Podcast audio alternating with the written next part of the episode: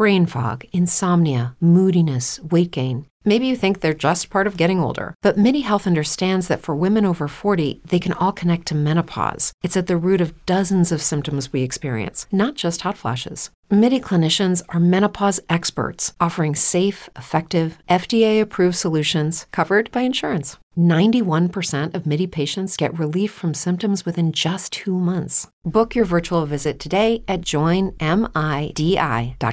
Todos los embarazos y partos son distintos, pero tal vez tienen en común el miedo que sienten las mujeres al saberse atravesando un umbral en el que van a cambiar de piel. Miedo a lo desconocido, miedo al sistema de salud, miedo a la posibilidad de una malformación fetal, miedo a la lactancia. La maternidad a los 40 no se libra de esa emoción, pero tal vez la abraza de manera distinta. Si bien la maternidad de hijos físicos o energéticos implica renuncias, también trae consigo un horizonte amplio de apuestas vitales en las que la experiencia, la raíz amplia que hemos cultivado en la primera mitad de la vida, los afectos y la guía interior nos abren camino. Después de parir, ninguna mujer es la misma. La noche oscura del alma aparece con más fuerza que nunca para poner sobre la mesa las cuentas pendientes que es necesario saldar para seguir con plenitud y mayor conciencia el nuevo cambio de piel. El posparto es el túnel que toca atravesar. La presencia plena es la guía. Mujer, pareja y bebé hacen todo lo posible por sobrevivir a este tránsito existencial que dura 40 días, 40 años o el resto de la vida. ¿Cómo es la experiencia de los hombres en la crianza? ¿Cómo las mujeres y sus parejas desafían una vez más al sistema capitalista y patriarcal para dar paso a un embarazo deseado, un nacimiento colmado de decisiones conscientes y una crianza acompañada y en tribu? Escuchen la segunda parte de la travesía materna de tres mujeres que están en sus 40.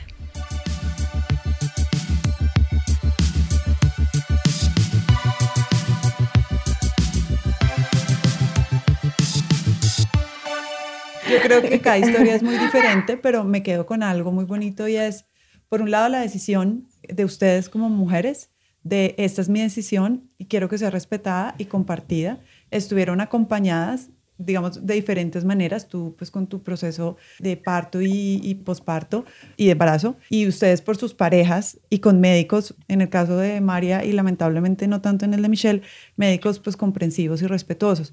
Pero además de esa voluntad y ese amor con el que mm, maternaron, también me queda la sensación de de que hay opciones, ¿no? Como que no nos tenemos que rendir al sistema médico sin, como dicen las abuelas, sin chistar y sin reclamar el derecho sobre mi cuerpo y sobre la vida de mi hijo o hija. Creo que la invitación para mí sería buscar esas opciones. No es tan cierto, aunque hay que tener ciertos cuidados como pasó con el embarazo y el parto de María Alejandra, no es tan cierto que sea imposible. Lo que pasa es que hay que informarse, informar a nuestro entorno, informar a nuestra pareja si la tenemos, eh, sobre cómo cuidarme mejor para que sea posible, viable y saludable, pero no necesariamente cerrarnos a que no hay. No quiere decir que no de miedo.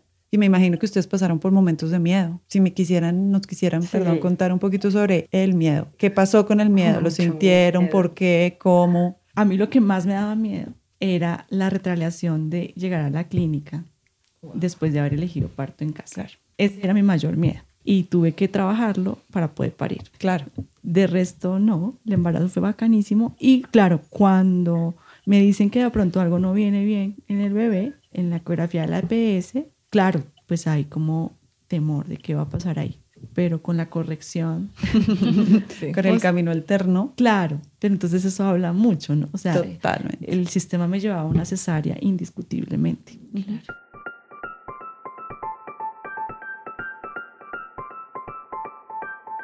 Para mí también el primer momento de miedo profundo fue con el sangrado. Recuerdo muchísimo que eso fue al día siguiente de la caminata después del no, de, cuando ganó el no, lo que lloré un montón, como no se va a querer la paz, por favor, qué mundo le espera a mi hijo, claro. todo lo vivía con mucha fuerza y me fui a esa caminata y al día siguiente vino eh, el sangrado, entonces tenía mucha culpa, muchísima culpa de no debía haber hecho esto, ya me habían dicho que si yo tengo 35, no debía haber hecho, entonces como que me expuse yo, bueno, sentí mucha angustia que luego se bajó durante el viaje a Perú y a Bolivia y había otro miedo que me abordaba ahí que era lo que a mí me han dicho, es que si una mujer es mayor de 35, entonces pueden haber mayor posibilidad de malformaciones. Síndrome de Down, creo que. Y severamente miedo. Era pánico. Yo decía, Dios mío, por favor, te lo ruego, yo, yo no estoy lista. No, no siento que tenga en este momento como la capacidad de asumir algo así. Entonces era como, claro, sentía, si llega a pasar, pues lo voy a asumir y voy a poder hacerlo. Pero en ese momento era muy fuerte imaginar que era, además, por haber tomado, entre comillas, tarde, como se decía en el sistema. Si es como, como lo decidiste tarde, entonces ahora vas a tener una malformación. Durante el embarazo, sí pude entonces encontrarme como con mamás de muchas edades y darme cuenta que todas teníamos el mismo miedo y que posiblemente, independientemente de la edad, con mayor o menos porcentajes, podría suceder que haya malformaciones. Entonces eso me empezó a tranquilizar un montón y, lo que hice fue como empezar a, a huir como de esa información la mayor parte del tiempo y solo me conectaba con eso cuando iba a la ecografía rutinaria y tenía mucha angustia cuando ya el médico decía todo está perfecto, está divino, está bien volví a tranquilizarme. y ya cuando nació mi bebé, es decir, yo hice la preparación en Bogotá con el grupo de parteras con el que estaba Carol, que es maravilloso, pero habíamos decidido trasladarnos a Medellín para parir. Mi esposo es de acá y la idea era vivir acá. Como llegué tan encima, no pude encontrar un grupo con el que me conectara igual para poder continuar un proceso de este tipo. Esto implicó que algunos aspectos se quedaron cojos de lo que yo soñaba saber. Por ejemplo, la lactancia. Entonces, a los primeros cinco días después del parto, mi hijo, fuimos de casualidad al hospital y nos damos cuenta que había bajado más de lo normal y era porque no estaba comiendo, sino que se estaba quedando dormido. Y ahí yo me di cuenta que tenía pánico al sistema. O sea, yo le decía a Felipe, nos van a quitar a Río, se lo van a llevar al ICBF, nunca más lo voy a ver. Mm. Bueno, yo no sé cuántas fantasías espantosas me, abordaban y él me decía, estás loca, o sea, tranquilízate, que tú tienes la sabiduría y el poder para sostener a este bebé y no el sistema. Tranquila que solo te están diciendo cómo está. Yo imagino que tenía que ver pues con toda la vulnerabilidad que uno tiene en esos días posteriores al parto, toda, toda la, lo poco que habíamos dormido, pero además toda la experiencia del parto, no quería saber nada más. Y no, efectivamente, tuve que acudir a una especialista en lactancia que vino al día siguiente y me dijo, mira, tranquila, eso es lo que sucede, tu hijo tiene frenillo. Nadie lo había notado, solo lo notó esta mujer que llega acá y lo mira, claro, ese tipo de forma en tu pezón da cuenta de un mal agarre por frenillo. Revisemos, sí, ahí tiene el frenillo. ¿Qué tienes que hacer? Empezar a hacer un una especie de ortopedia o algo así con la lengua para que logres un mejor agarre y ya está. Y lo mejoramos y fue perfecto. Y durante todo el periodo de crianza, pues hubo muchísima presión para dejar la lactancia materna y que ingresaran las leches en polvo. Afortunadamente nuestro pediatra pues era un profesor.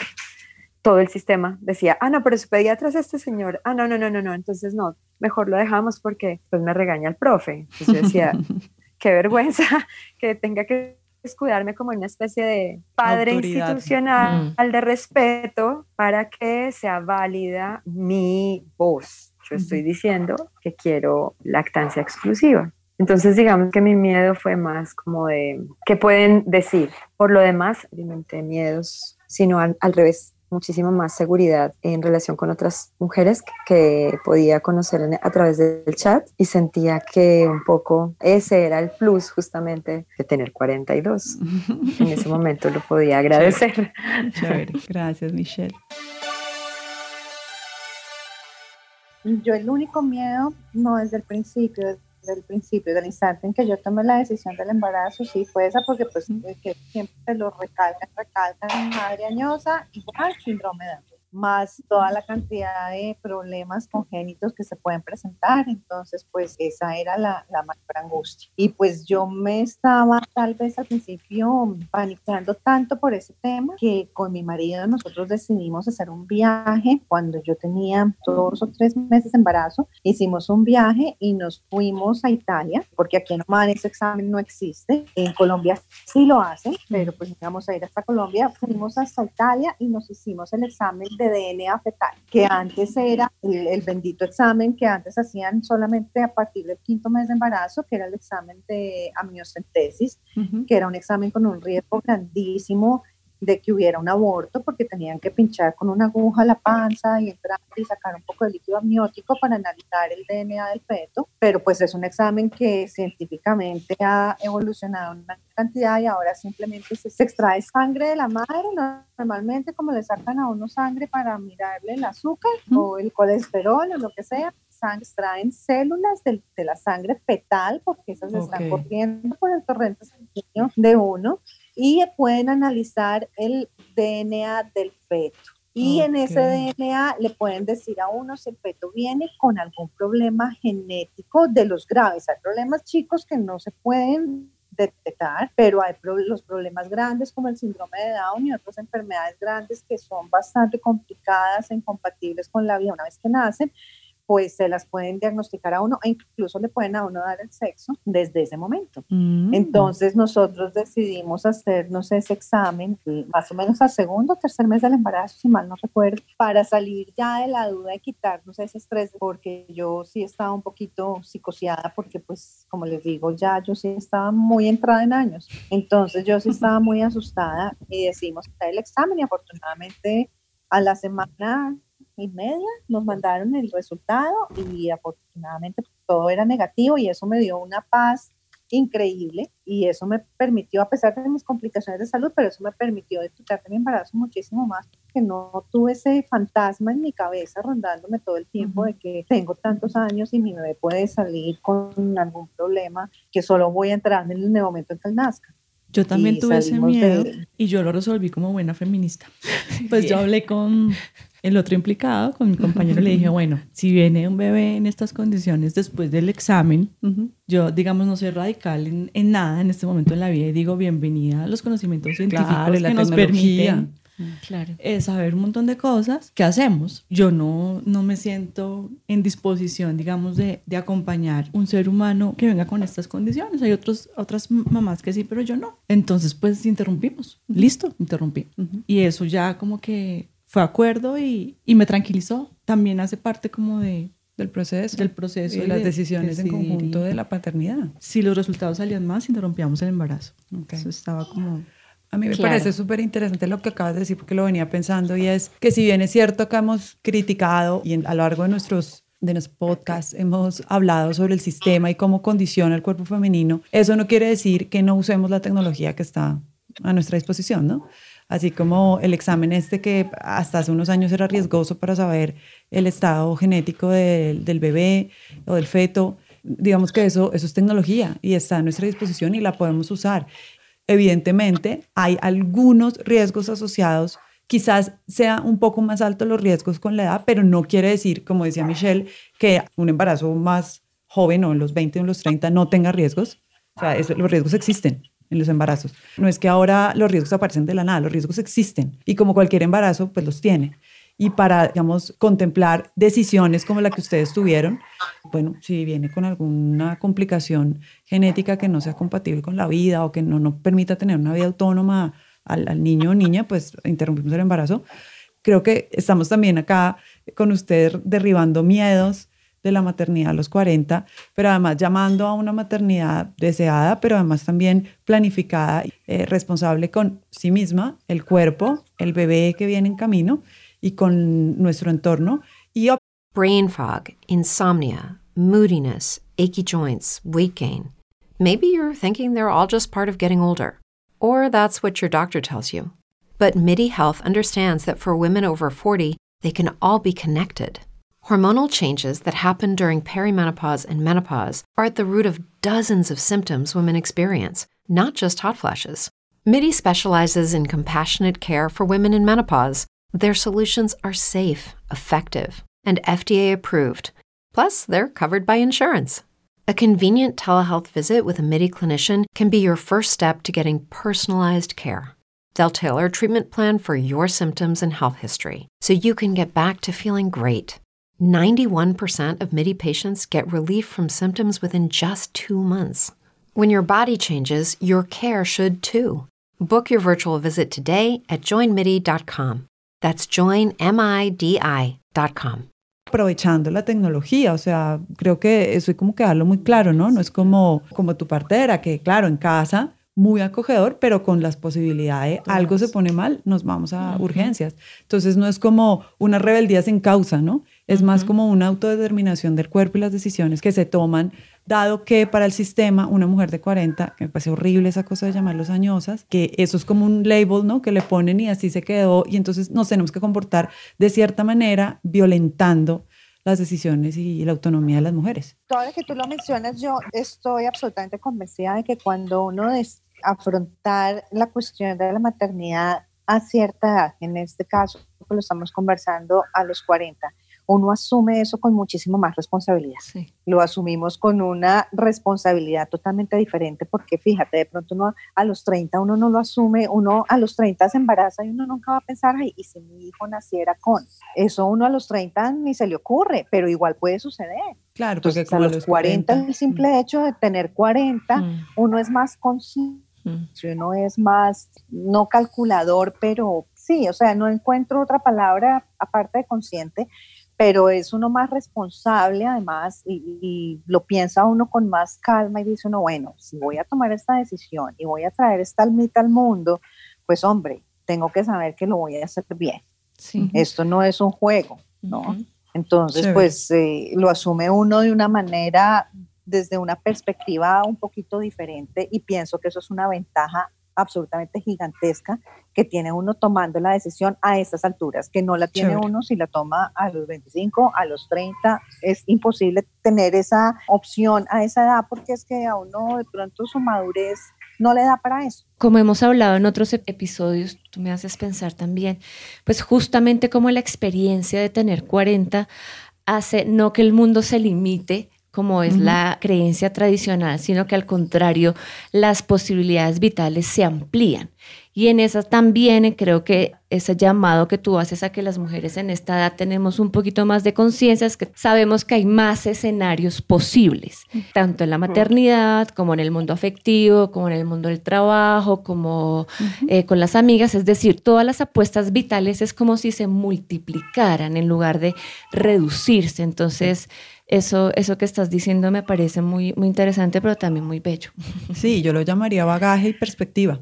Eh, se tiene como conocimiento, como más sabiduría arraigada en los años. Es que yo siento, digamos, como que no lo veo tanto como si nuestra evolución fuera lineal y siempre para mejor, como si yo a los 30 tuviera muchísimo menos capacidades que ahora o algunas mujeres, sino que siento que tal vez justamente la intersección de una serie de procesos que tenemos a los 40 nos permite ubicarnos en un lugar distinto frente a esta opción de maternidad. Efectivamente, pues tengo una amiga que parió a los 30, 35 tenía ella, y digamos que simplemente lo habitamos desde un lugar distinto. Ella es muy práctica, es una mujer muy informada, tiene otras claridades. Entonces, digamos que lo que hicimos de diferencia es que ella, o sea, no estoy diciendo que, la, que las mujeres de 40 no vayan a dar prioridad a sus trabajos, pero en el caso de ella, la prioridad era, por favor, por nada del mundo voy a alterar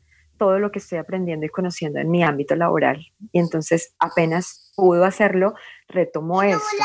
Y lo que siento es como que más bien, o sea, no es como ni mejor ni peor. En mi caso, en mi vida lo siento mejor porque siento que hay una intersección de una posibilidad de cuestionar cosas que me han enseñado, que me inculcaron, poner en juego unos introyectos que siento que ya no son ciertos. Por ejemplo, en relación a los primeros capítulos que ustedes conversaban sobre vendo mi alma por un trabajo y no, en este momento no, en este momento mi prioridad es otra o no sé si hace parte de nuestra generación. Y esto coincide con darle sentido a una nueva forma de ser Michelle y que coincide con que además soy mamá. Entonces se juntan una serie de cosas que me permiten pararme en un lugar muy distinto al que yo me hubiera parado frente a un hijo.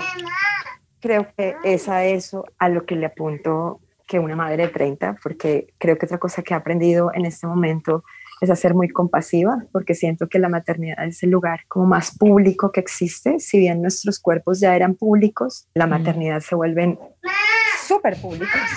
Entonces la señora de la calle, señora, lo está haciendo mal, su hijo está Sí, participan, participan.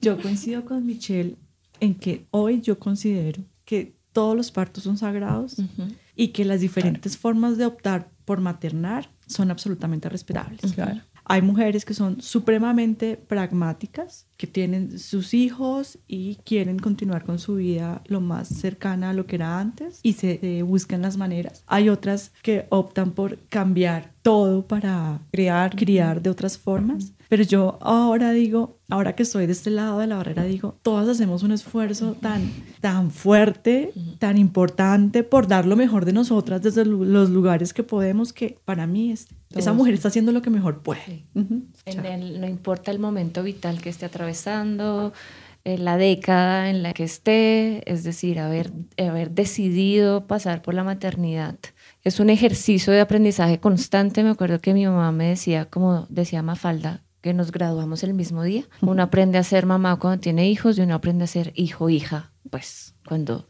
aterriza en este plano y es, los dos son aprendizajes constantes y cada uno lo hace de la mejor manera que puede con los recursos que ha construido a lo largo de, de su vida. No hay manera ideal de hacerlo, no hay un momento ideal tampoco para hacerlo, sino pues cuando le resuena en, la, en el cuerpo y en el corazón. Si bien cualquier momento es respetuoso para ser madre, yo estoy absolutamente feliz de hacerlo en este momento de la vida porque ser madre implica muchísimas renuncias y creo que no hubiera estado lista antes para renunciar de una manera tranquila. Entonces en este momento siento que he viajado un montón, he amado un montón, he vivido y he rumbeado un montón y me, me, siento tranquila de estar habitando esta maternidad en este momento, ¿sí? Y bueno, creo que en este momento debo retirarme. Dale, sí. Em, entonces me encanta haberles escuchado. Yo le decía a Carol que esta oportunidad de juntarnos para contar nuestras historias me parecía maravillosa porque justamente atravesar la maternidad es, es un duelo de perder a nuestras anteriores yo y poder contar nuestra historia es como una reivindicación de lo que es lindo y de lo que está ahí y de lo que, y de lo que es, ha sido maravilloso, acompañado de lo que es doloroso y que también es maravilloso. Pero entonces este espacio lo agradezco mucho, gracias por invitarme. Mm, les mando un beso grande, un abrazo y igual, muchas gracias. Y que siga creciendo cuarentólogas.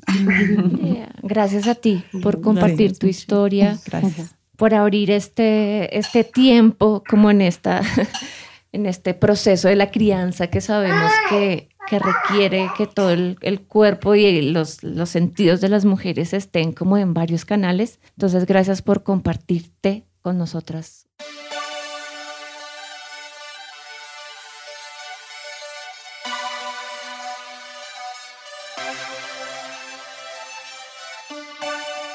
Pues que para mí cumplir 40 años fue eso, digamos, antes de ser mamá. O sea, cuando yo estaba cerca de los 40, yo decía, qué maravilla, o sea, qué maravilla, maravilla atravesar este, este umbral y llegar a los 40 con todo este camino que he recorrido y lo que vendrá, con la satisfacción de haber hecho un montón de cosas, realmente todo lo que, lo que he querido. Y creo que eso fue chévere para pensarme como mamá después.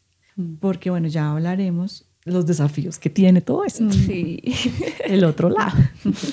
¿Y María? Cuando uno decide la maternidad, uno tiene que tener en cuenta todos los cambios que tiene uno que asumir en su vida y sí, son muchas renuncias que básicamente las asume uno. La pareja de uno no tiene que asumir tantas, pero uno sí tiene que asumir, yo pienso que la mayoría de los sacrificios, pero diciendo sacrificios en el buen sentido de la palabra, ¿no? Pero, por ejemplo, yo de la manera que lo veo es que yo a estas alturas de mi vida, 45, 46, cuando yo tomé ya la decisión de, de subirme a esta vaca loca. Yo lo miraba desde el punto de vista de, hola, yo ya hice todo y más. Ya me las tomé todas, ya me las rompí todas, ya me los besé a todos, ya hice todo lo que podía hacer en mi vida y necesito un motorcito que me mueva para seguir adelante, porque ya seguir en lo mismo es imposible. Toca crecer en la vida, toca asumir otras cosas. O sea, yo decía, sí, yo ya necesito algo que me, que me estimule, que me motive, que me muestre un sentido diferente a la vida y la maternidad ha sido todo eso. Yo, por ejemplo, he sido la persona más perezosa toda la vida para levantarme. Yo para trasnochar soy un as, pero para levantarme me tienen que echar un balde de agua fría en la cabeza. Y por este chiquito, yo me levanto a las 5 de la mañana todos los días a prepararle su tetero, a hacerle, y ya yo no me vuelvo a acostar y estoy activa todo el día sin sentirme cansada. Y a veces yo digo, no, sí, no, sí estoy cansada, realmente estoy exhausta, pero estoy feliz.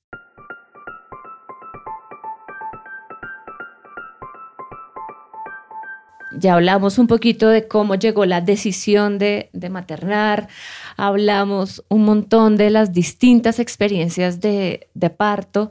Bueno, ahora los desafíos de la crianza en esta década de los, de los 40, ¿cómo están? ¿Cómo ven ese horizonte? El embarazo es como la ilusión y la llegada del bebé a tus brazos, a este lado de la piel, es una aterrizada Principio de realidad. Sí, principio de realidad, pero así. Entonces sí es una experiencia de la que poco se habla, yo creo.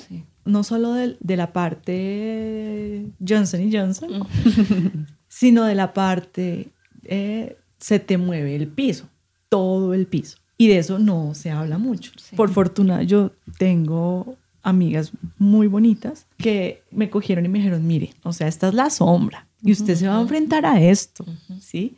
Y el posparto es heavy y lo que viene es heavy y su vida va a cambiar un montón y, y yo lo agradezco. ¿sí? Yo lo agradezco porque no fue como, ah, Lara, ¿saben? Eh, sí, todo fantasía y... Y mi propio compañero me dijo, no tienes idea de lo que estás pidiendo. Tú no tienes idea, pero pues hagámosle a ver. Y ahora yo digo, sí, yo no tenía ni idea. Yo no tenía ni idea. Entonces, bueno, comenzando por el posparto, inconscientemente, digamos, es un momento en el que las mujeres, inconsciente o conscientemente, resolvemos un montón de cosas o nos preguntamos un montón de cosas de todas las relaciones que están a nuestro alrededor. Y contigo misma. O sea, tú estás en un momento de, en que te abres, inclusive descubriendo cómo fue tu propio nacimiento, cómo estaba tu, tu mamá en ese momento, que no siempre es consciente, pero por eso es que es tan heavy. Es súper emocional y finalmente el vínculo es una cosa que se construye mm. y entonces hay mujeres que se les facilita más construir ese vínculo que otro, pero tienes la presión social de que tienes que ser la... Y la relación con la pareja cambia, cambia, cambia muchísimo. Tú misma cambias. Entonces lo que yo siento es que es un momento, digamos, de, de parirte a ti misma, por supuesto, pero también de, de reajuste de todas las mujeres que soy, que fui, ¿sí? Una mujer como yo que, digamos, tenía un piso tan bien enraizado y pues tuvo un hijo que su propio piso pélvico del cuerpo se, necesita reajustarse y todo necesita reajustarse. El tiempo, el tiempo para ti escaso, una mujer como yo que tenía horas de práctica de, de autocuidado, ahora tiene que hacerlo e inventárselas con su bebé, ese primer año es, una, es un año de dedicación a la sobrevivencia. O sea, es de, llegó un ser al mundo y yo soy la responsable de que este bebé logre conectar con lo que es el cuerpo, sobrevivir. What if you could have a career where the opportunities are as vast as our nation, where it's not about mission statements, but a shared mission? At U.S. Customs and Border Protection, we go beyond to protect more than borders, from ship to shore, air to ground cities to local communities, CBP agents and officers are keeping people safe. Join U.S. Customs and Border Protection and go beyond for something far greater than yourself. Learn more at cbp.gov/careers. ¿No te encantaría tener 100 dólares extra en tu bolsillo? Haz que un experto bilingüe de TurboTax declare tus impuestos para el 31 de marzo y obtén 100 dólares de vuelta al instante. Porque no importa cuáles hayan sido tus logros del año pasado, TurboTax hace que cuenten Obtén 100 dólares de vuelta y tus impuestos con 100% de precisión, solo con Intuit TurboTax. Debes declarar para el 31 de marzo. Crédito solo aplicable al costo de la presentación federal con Turbo Tax Full Service. Oferta sujeta a cambios o cancelación en cualquier momento. Respirar, aprender a comer, caminar, ¿sí? Y digamos que una opción también muy mía de tener unas condiciones de posibilidad que son también exigentes porque pues estoy terminando el doctorado y de decir, para un momento, con una licencia súper generosa de seis meses que me dieron y voy a hacer una maternidad presencial. Esto implica un desafío con uno mismo, decir, estoy 24/7 y un bebé lo que quiere es presencia. Y esa presencia, es, miren, es el trabajo. Y soy una, yo soy una mujer que camella, pero este es el trabajo más exigente del mundo, presencia. Lactar o preparar los teteros entonces, sí creo que hay que también hablar y decir, mira, tiene un proceso de iniciación que es muy desafiante, ¿sí? Y que creo que los 40 lo que me han permitido es tener unos recursos importantísimos para poder respirarme ese proceso de iniciación y hoy decir, no sé quién soy del todo, ¿sí? Hay una madre que está emergiendo dentro de mí, hay una Carol que tiene duelo, pues de poder coger el morral y largarse para la China cuando se le daba la gana, ¿sabes? Y estoy ahí. Y eso implica pasar por una noche oscura al alma, ¿sí? si uno no le huye. Implica pasar por ahí, verla, contemplarla y decir, sí, aquí se están muriendo unas, están naciendo otras, y decirle al compañero, oye, no tengo ni idea quiénes están naciendo, vamos a reencontrar esto aquí juntos, ¿sí? en mi caso particular, el asunto con la pareja de la intersección de, de afecto, cuidado, carrera profesional, los dos sacando un doctorado adelante y dinero para tener para... Claro. Nunca habíamos negociado tanto en la vida y nosotros ya llevamos 12 años juntos. Entonces sí, sí es un cambio importante, es un cambio fuerte que me está haciendo otra, como mi piso pélvico está volviendo, se está reconstruyendo, no va a ser el mismo, ¿sí? Mi vida también está en este momento, en ese, en ese proceso de, de volver a, a, construir esas raíces que hoy están en proceso de, de semilla, de abono, de, de, cambio total. Y no se trata de ser la, la, misma de antes, sino otra nueva. Es que no se puede. Yo no se puede. Sí, no se puede. Exacto, no se puede por el simple hecho de que ya existe un tercero o, o un segundo por lo menos ahí. O es un proceso de autoexigencia muy fuerte que puede pues o enfermarte o agotarte o, o optar por una opción más mecánica también. es, Que como, bueno, entonces va a funcionar y esto funciona y pues un poco como siento que les, les tocó a, a las mujeres de la generación de mi mamá. a nuestras madres. A las ancestras. Sí, sí también. Que es respetuoso y, y les, digamos, les correspondió, lo hicieron y, y bueno, pues muchas valientes nosotras que decidimos, bueno, pues como ponerle la cara y atravesar la sombra también de lo que es hacerse mamá. Tratando de conciliar los demás escenarios que uno ha cultivado durante toda su vida y a los que quizás no quiere renunciar o no del todo.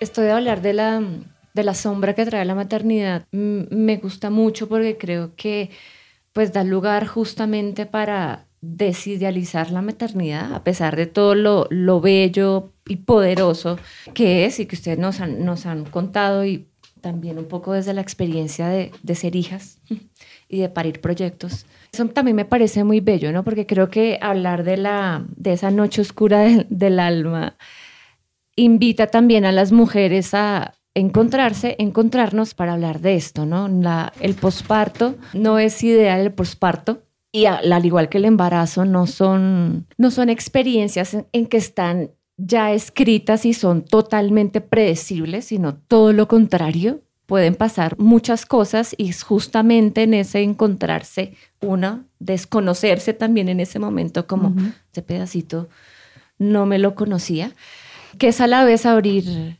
camino, ¿no? Desprenderse de una piel para comenzar a habitar otra, que es muy importante.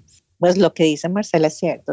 La maternidad es una cosa muy linda en términos de tener uno la posibilidad de dar vida, ¿sí? Esa es la parte linda de la maternidad pero si tú lo analizas desde el punto de vista de lo que le implica a uno como mujer, tiene unas cosas, llamémoslo con una palabra un poquito fea, pero espantosas, porque las cosas que uno tiene que asumir personalmente. Olvídate de la parte física, porque la parte física, pues todos sabemos la cantidad de cambios. Yo creo que mi hijo tiene dos años y creo que hasta ahora yo todavía me estoy recuperando de los cambios espantosísimos que le produce a uno el embarazo. O sea, porque perdónenme por lo que voy a decir, un bebé en los nueve meses de embarazo es un parásito, está consumiéndote al 100%. Entonces, tú te agotas físicamente por él. Entonces, te tienes que recuperar luego del parto, del parto, de los nueve meses de embarazo y luego tienes que seguir porque estás lactando, porque tienes que producir y porque tienes que cuidarlo y porque hecho, es una cadena de hechos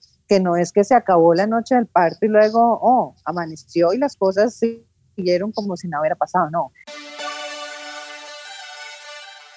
María Alejandra mencionó algo que a mí me dejó como como un poquito con mariposas en el estómago. Y es el asunto de por qué la crianza genera muchos cambios en la vida de las mujeres y a veces muchas mujeres sienten también viendo un poquito a sus a los compañeros que tienen alrededor que la vida de los hombres no cambia tanto y eso nos nos hace o a mí me hace revolver un poquito el estómago que me parece uno injusto y dos es justamente nuestra generación la que está haciendo apuestas en distintos niveles y en esas apuestas entran también los hombres. Hay hombres que se han comenzado a preguntar, y no solo a preguntar, sino a hacer algo también, eh, a encontrar su lugar en la crianza y en la paternidad, aunque esto suene paradójico, pero es así, no, yo soy papá, pero no sé eso qué significa. No sé si, si, si hablamos un poquito de ese, de ese tema. Alguna vez le escuché a un amigo decir que esta generación de los hombres de 40 son los primeros que cambiaron, la primera generación que cambió pañales. Y esa frase me pareció bien bonita porque e, evidentemente en la práctica es así.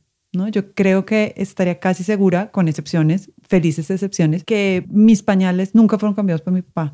Pero además, no solo mis pañales, nunca fue una reunión del colegio, nunca fue el encargado del cuidado, nunca mi mamá salía y nos dejaba con mi papá. Eso no sucedía porque con él no era esto de la paternidad. Y evidentemente creo que, como hemos mencionado en otros momentos del podcast, ahora hay unos hombres valientes que se están enfrentando a nuevas formas de ser hombre pero nuevas formas de ser papá. Pero que eh, a, mí, a mí personalmente me entra ahí como una duda y es, ¿todavía nos falta más en esa construcción de nuevas paternidades? ¿O finalmente si vamos a llegar a que siempre la mujer es la que más tiene que cambiar su vida frente a, a, la decisión de ser madre. Incluso conozco muchos hombres que son, se quedan en casa cuidando hijos mientras la mujer sale, digamos, al espacio público a trabajar y a devengar el dinero del hogar. Pero cuando eso pasa, sigue pasando, sigue pasando que la mujer llega del espacio exterior a la casa y todavía tiene que asumir responsabilidades por ser mujer o ser la mamá. O sea, es como que en esta liberación estamos entrando en una nueva esclavitud, ¿no? Estamos llegando a que hay dobles jornadas para las mujeres porque se sigue relacionando a pesar de la apertura y la valentía y la entrega que muchos hombres y la reflexión sobre todo que muchos hombres están haciendo sobre la paternidad, nos estamos encontrando que todavía se ponen en las mujeres ciertas responsabilidades de todo tipo, pero que son generalmente o finalmente de cuidado. Entonces, ahí hay un tema larguísimo por discutir, ¿no? Y por ejemplo, en estas tres invitadas que tuvimos hoy, vimos cómo hay parejas muy presentes, parejas que desearon tener el hijo, parejas que participaron de los procesos, siempre, y es bonito oírlas hablar en plural, nosotros decidimos, hicimos, hablamos, o sea, son los padres presentes, pero de todas maneras creo que cada la sensación de que la mamá por ser mujer y por ser mamá, tiene más responsabilidades afectivas de crianza y de cuidado. No sé si es una sensación mía. Que yo estoy viendo acá unos, unos amigos que Carol trajo a la conversación. Sí. como una mamá tigresa con su, con su bebé. Y entonces me hace pensar que si bien la experiencia de criar, pues obviamente es un acto mamífero, ¿sí? que es muy interesante y que es muy bello también, hace parte de una manada. Y en esa manada, que ahora en nuestra, en nuestra sociedad moderna, ¿no? es un colectivo, ¿cómo hacemos de la experiencia de la crianza un acto colectivo y no un ejercicio solitario? Por lo que ya hemos mencionado un poquito, porque es atravesar un umbral distinto, porque es comenzar a habitar una subjetividad que antes no se tenía. Entonces, ¿cómo abrazamos colectivamente la experiencia de cuidado? Y creo que en esa experiencia de cuidado hay un espacio que es muy importante que los hombres, hombres comiencen a ocupar de manera consciente y también que las mujeres demos permiso para que los hombres habiten. Sí, total. Y en mí pasa algo muy particular y es que yo tenía muy clara toda la teoría y ahora estoy viviendo la práctica y tratando de organizar todavía cómo funcionaría eso de la mejor forma. Lo primero que podría decirles es que es diferente si el hombre o la pareja esté conformada por hombres o por mujeres o, o sea, ambos como de manera consciente dicen sí. Y consciente sintiéndolo no solo de la boca para afuera, sino todo su ser. Sí, sí, vamos juntos para esto. Ahí pasan otras cosas que posiblemente generaciones anteriores y sigue pasando.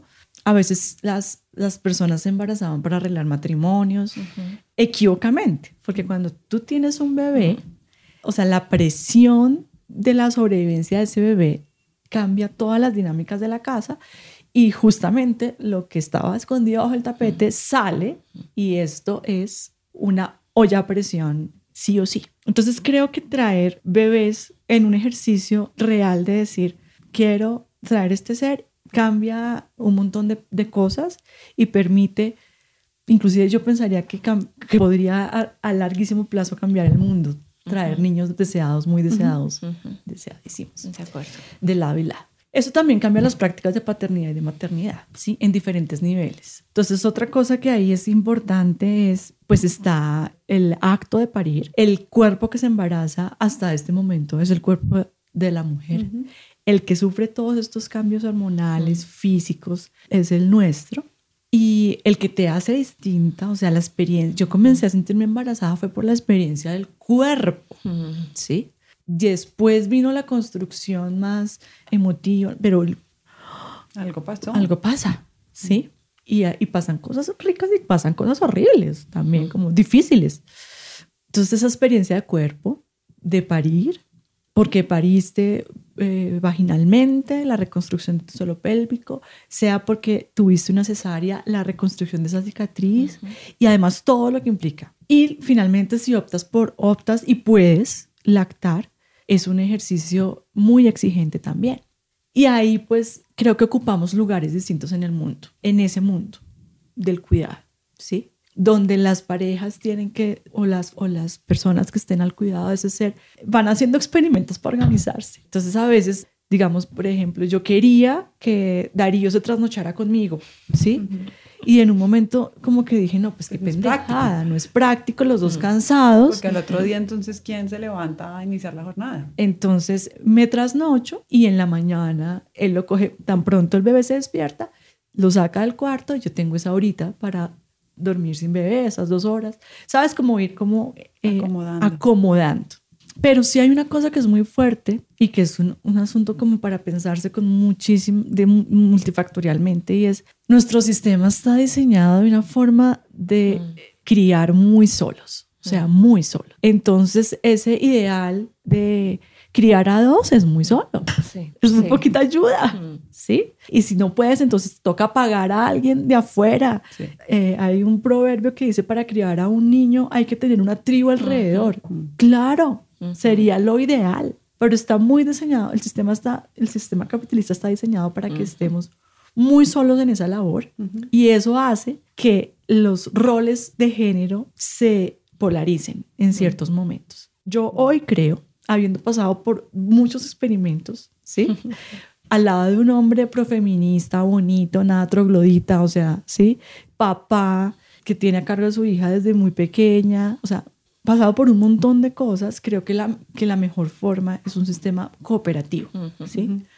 Porque estar muchas horas con un bebé es muy agotador. Pero eso qué implicaría? Implicaría un trabajo flexible de lado y lado, ¿sí? Un trabajo flexible que además permita tener las condiciones materiales para poder sustentar la casa y que cada uno pueda en ciertos momentos hacerse cargo del niño, el otro descansar. El sistema no permite. Sí, Y los primeros meses de vida sí hay como un asunto de, de la necesidad de la mamá presente físicamente. físicamente. Y, por ejemplo, la posibilidad de tener por lo menos seis meses si, si, la política pública dice que lo ideal es que los niños tengan lactancia materna, pues denos licencias de seis meses. Pero en comparación con una licencia, la ley María, que son unos días, o sea, es absolutamente desproporcional. ¿sí? Entonces, Darío y yo tuvimos la oportunidad de estar juntos dos meses ahí. Y les digo que esto era, o sea, no, esto era 24, 7 los dos. Dos meses ahí juntos, haciendo un montón de cosas los dos y fue muy, muy chévere. Y bueno, ahí seguimos en ese camino y como les digo, pues cada rato hay asamblea en casa para, porque estoy, entonces, ¿qué, qué, qué hacemos? Que como René, pues esto no está funcionando, pero usted sí, pero mira. Pero también veo un montón de mujeres que, y hombres que no tienen la posibilidad de... Sí, claro ni económica y ni de hablarlo, ¿no? Sí, de, de, relacional. Relacional. Con el otro. Con el otro de... De hacer nuevas apuestas, de, de aunque sea soñar nuevas apuestas. Sí. No, y de discutir. Eh, cómo hacer esas asambleas, eh, discutir cuál va a ser tu rol, cuál el mío Sí, y cosas porque prácticas. ¿Qué horas duermes tú? ¿Qué horas duermo yo? Muchas personas, muchas parejas, incluso consolidadas, no lo tienen. Y creo que en esas parejas casi siempre la que, que más pone es la mujer, ¿no? Tradicionalmente vemos que como fuimos criados muchos, en esas me incluyo yo, se sigue repitiendo y es el hombre pone plata en la casa y la mujer se encarga de la crianza en todos sus aristas, cuidado, alimentación, todo, llevar al niño, traer el médico, el colegio, el jardín, todas las aristas, todavía hay muchas mujeres que puede que lo hayan decidido así, y consensualmente con su pareja o que sencillamente lo asumen porque la pareja no asume ningún otro rol diferente a el de proveedor económico. A veces las ideas van primero que la acción cole colectiva, como social, en ese sentido, como sociedad. Y todavía, digamos, nos, nos se tiene una dimensión clara de todo lo que implica el trabajo de cuidado y el trabajo doméstico. O sea, no se tiene, ¿sabes?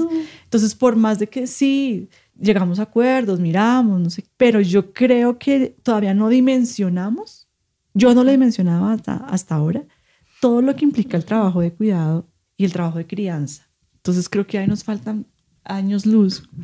Eh, de discusión y acción. Pues al menos en esta utopía ya hay, hay acciones que están sembrando camino para que esa oportunidad de maternar y paternar de una manera distinta pues salga, ¿no? Por ahora es un poco, creo yo, las personas privilegiadas uh -huh. Que tienen sobre todo tiempo, espacio y dinero porque se necesita para hacerlo. No debería ser únicamente una apuesta privilegiada, debería ser una apuesta también más democrática, pero si no cambia el mundo laboral, si no cambian los sistemas que los estados tienen para el cuidado de, de, niños y niñas, si no siguen cambiando, pues tampoco es posible. Si no cambian tampoco el sistema de salud, es difícil, pero, pero bueno, seguimos apostándole a, a nuevas formas de estar en el mundo sobre todo desde el, la agencia personal, ¿no? Mm. Yo creo que para parir en casa hay que ser muy valiente, sí, ¿sí? Porque la presión de afuera, el, todo el, el, todo los sistemas que están alrededor son muy exigentes. Entonces, por supuesto que existe el movimiento de parteras, por supuesto que están ahí. Cada vez somos más las mujeres que estamos optando por algo así. Pero la pregunta de fondo es por qué tiene que ser tan polarizada, mm. ¿sí? ¿Por qué tengo que optar o por una mirada bio clínica, biomédica absoluta o algo tan alternativo, uh -huh. ¿sí? Porque no puedo contar con un espacio, que en el mismo espacio uh -huh. esté todo claro. lo que necesito para, uh -huh. para parir tranquila, sí, sí. ¿sí? Como sucede en otros, otros lugares del otros mundo. lugares.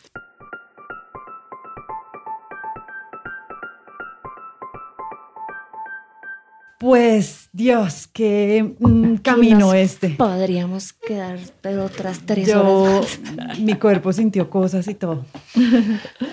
sintió contracciones, porque mujer que, como yo, mujer que decidió no ser madre, mmm, admiro profundamente la decisión de serlo.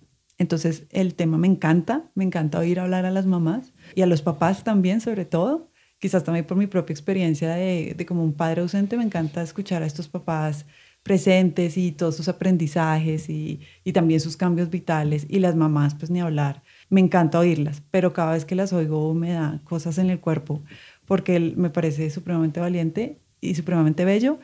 Y sobre todo, ahora que tengo 40, imaginarme a los 40 ser madre es todavía más, ¡ay, qué loco y qué bonito! Y me, me encanta el tema. Entonces, agradezco profundamente la presencia de nuestras tres maravillosas invitadas.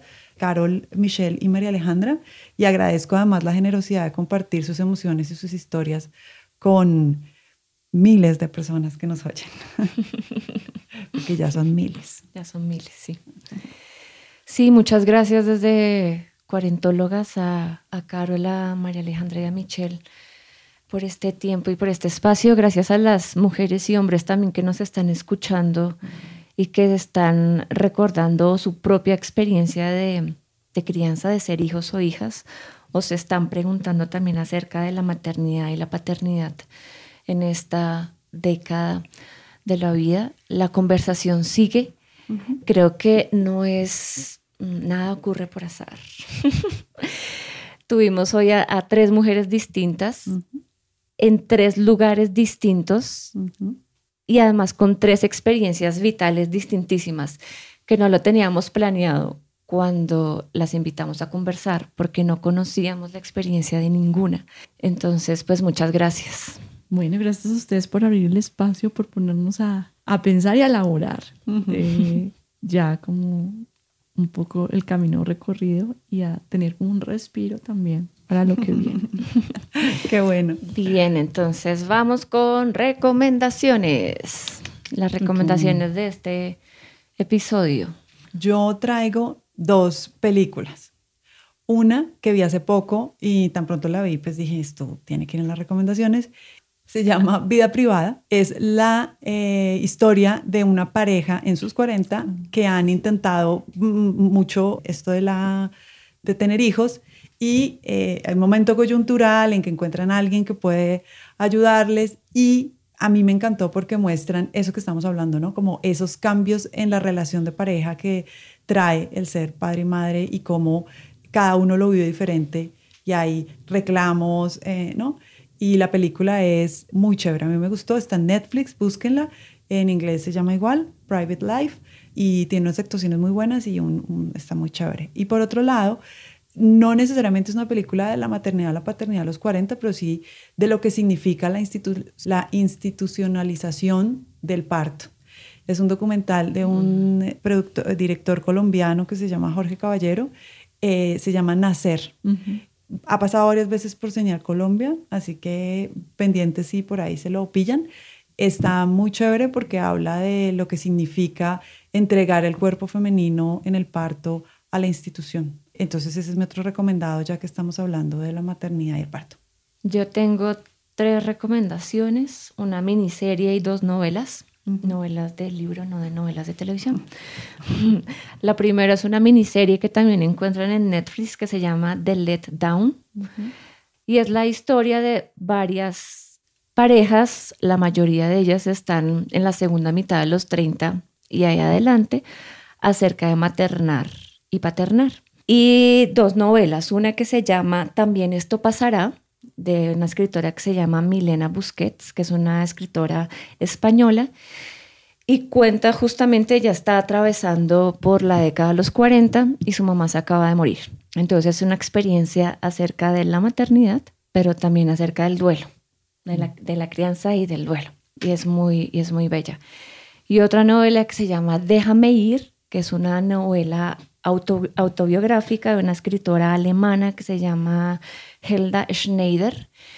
Es la historia de su mamá que hizo, fue una oficial eh, del nazismo y entonces todos los pues por dedicarse a la apuesta nazi dejó de un lado toda su experiencia como esposa y, y, como madre. Y madre e hija se encuentran más o menos como 60, 70 años después y es una, es una conversación, además con una mamá que tiene Alzheimer, acerca de un poco el abandono y la crianza.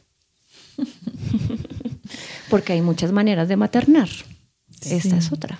Bueno, yo les recomiendo a las mujeres y hombres que están pensando en maternidad y en la paternidad o que están próximos a que se acerquen a Laura Goodman. Eh, tiene dos cosas muy interesantes. Ella sacó un documental que tiene tres episodios. Uno que habla de el, parir, otro que habla de la conexión emocional y otro que no me acuerdo. Pero además tiene un libro muy interesante y ella se atreve a hablar de la, la sombra de la maternidad. Entonces creo que es eh, como una de las pocas mujeres que ha decidido como ir por ahí. Y bueno, pues invitarlos e invitarlas a que conozcan a Avatar, que se animen a tener una experiencia Avatar. Es una escuela de desarrollo humano consciente de tres mujeres poderosas, Mónica Tobón, Virginia Salcedo y aquí la presente, que han diseñado unos, unos productos, retiros, consulta individual, cursos, talleres para hacer una pausa activa en la vida y darse la oportunidad de ir adentro, básicamente. Nos encuentran en redes sociales, nuestra página es avatarcamino.com y nos encuentran en Facebook y en Instagram también. Tienen harto para leer, para ver, para indagar, eh, para pensar. Tenemos a, partir de este, a partir de este episodio. Cada episodio nos deja una nueva búsqueda. Porque de los 40, ¿qué? Saldremos sanas y salvas. Síganos en nuestras redes sociales, Twitter e Instagram como arroba cuarentólogas. Este podcast se graba en los estudios de La Magdalena con la producción y postproducción de Luis Guillot. El diseño de sonido es de Hernando Tosín de Tut Studios.